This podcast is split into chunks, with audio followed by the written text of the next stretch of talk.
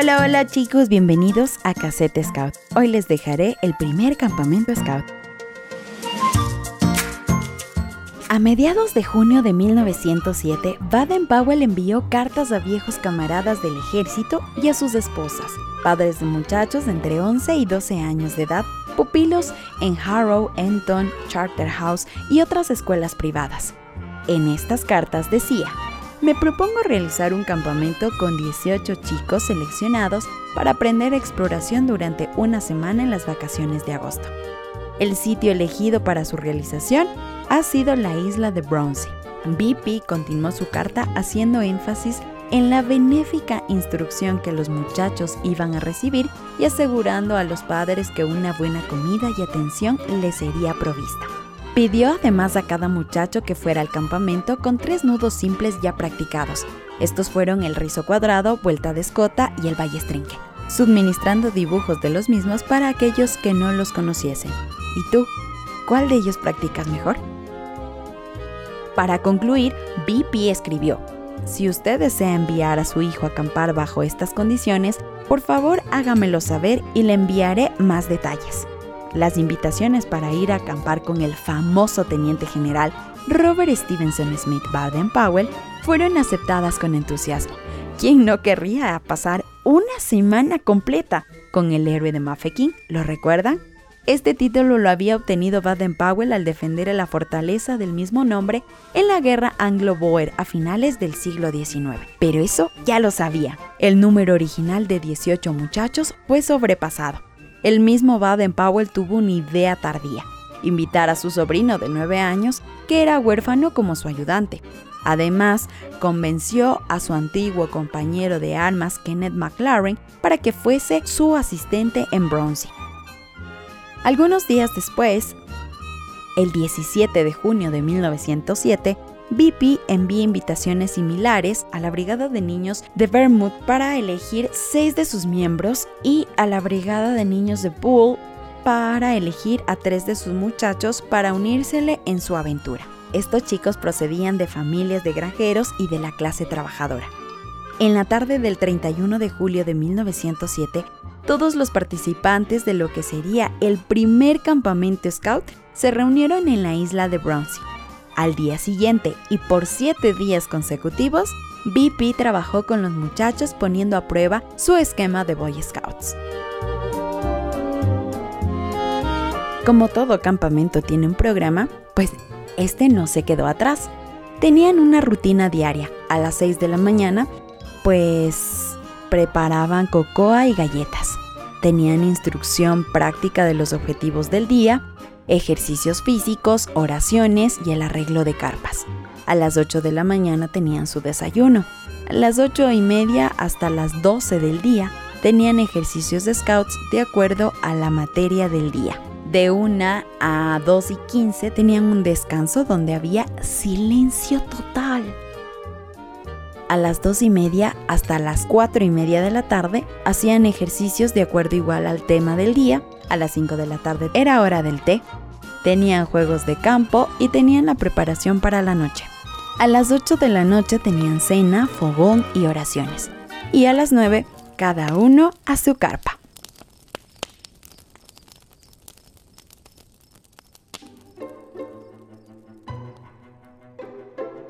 Como parte preliminar, tuvieron la formación de patrullas, en donde en esta se distribuían las tareas, órdenes, y obviamente el programa del campamento era explicado cada instrucción especial a cada guía de patrulla para que ellos puedan comunicar a sus chicos. En la mañana del primer día, los muchachos que formarían parte del experimento de Bronzy fueron formados en cuatro patrullas con un muchacho mayor como guía de patrulla. Dos de las patrullas recibieron el nombre de pájaros y las otras dos de bestias. Para identificarse como pertenecientes a determinada patrulla, cada muchacho tenía colocada una cinta distintiva de un color. Los chorlitos, la amarilla, los cuervos, la roja, los lobos de azul y los toros de verde. Estas cintas se colocaban cosidas en las charreteras de la camisa.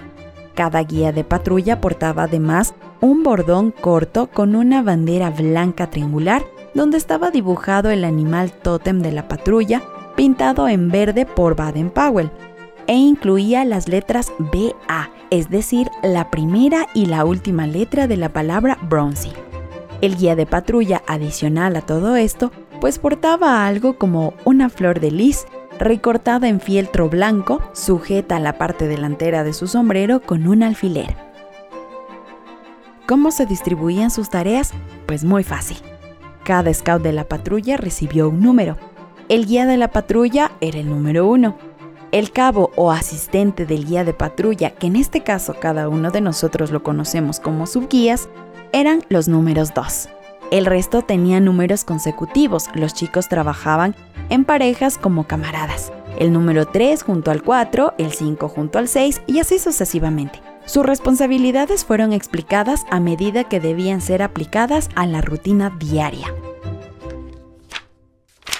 El segundo día, pues tuvieron juegos de campamento para la salud y resistencia. En su tercer día hicieron actividades de rastreo, deducción de huellas, pistas, entrenamiento en observación. El cuarto día tuvieron estudio de animales, pájaros, plantas, estrellas, acecho de animales, una de las cosas que más les gustaba hacer a BP. El quinto día se trató temas muy específicos y muy importantes, cabe recalcar, como el honor, el código de los caballeros, la generosidad, el coraje, la caridad, la economía, lealtad, caballerosidad con las mujeres, la buena acción. Y como dato curioso, Pipi era un magnífico narrador de historias. Tenía una asombrosa cantidad de anécdotas sobre héroes de todos los tiempos. Él había desarrollado por sí mismo un código de ética basado en su crianza y en el código de los caballeros del rey Arturo. En Brownsea encontró la oportunidad de inculcar estos valores éticos y altos ideales en los muchachos a su cuidado, narrándoles hazañas heroicas, impresionándolos con la práctica diaria de la buena acción. Las charlas que mantuvo con los muchachos le sirvió para cristalizar sus pensamientos en un código de honor aceptado por cada muchacho. Estamos hablando de la ley Scout y la promesa. BP puso a prueba a los muchachos mediante juegos en los que se podían resaltar esas nobles virtudes. Para el sexto día, teníamos actividades de salvamento, en caso de incendio, escape de gas, del agua, accidentes de tránsito, primeros auxilios, muy importante. Y otro dato curioso que les entregamos en este podcast es que los conocimientos de Baden Powell sobre los primeros auxilios eran rudimentarios. Por ello, solicitó la ayuda del oficial en jefe de los guardacostas, William Stevens. Stevens instruyó a los chicos en los principales casos de los primeros auxilios, los cuales BP aprovechó para realizar varios juegos. La mayor emoción del día fue el rescate de la casa en llamas. ¿Cómo jugaban esto?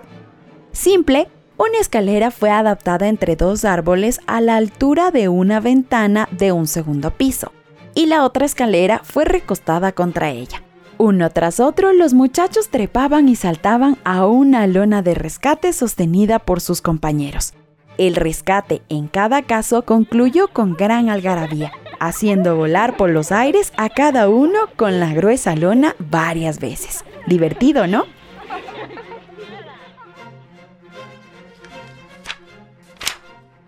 El día séptimo se trataron temas de patriotismo. Hay que sentirse orgulloso de donde uno está. ¿Cómo hizo esto? Contó historias de Gran Bretaña, deberes de los ciudadanos.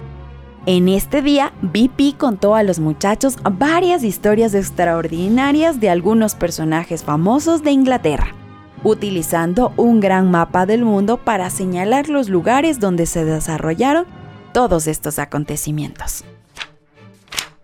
Y tristemente, llegamos al octavo día. Fue el mejor, el más esperado y el más especial. ¿Por qué?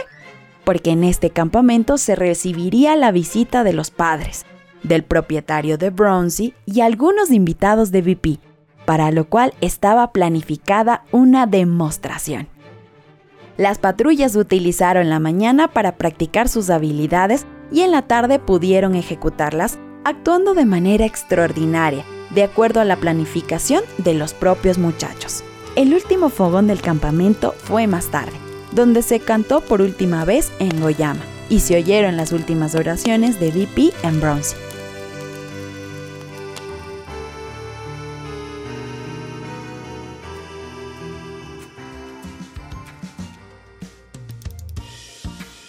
El experimento había terminado.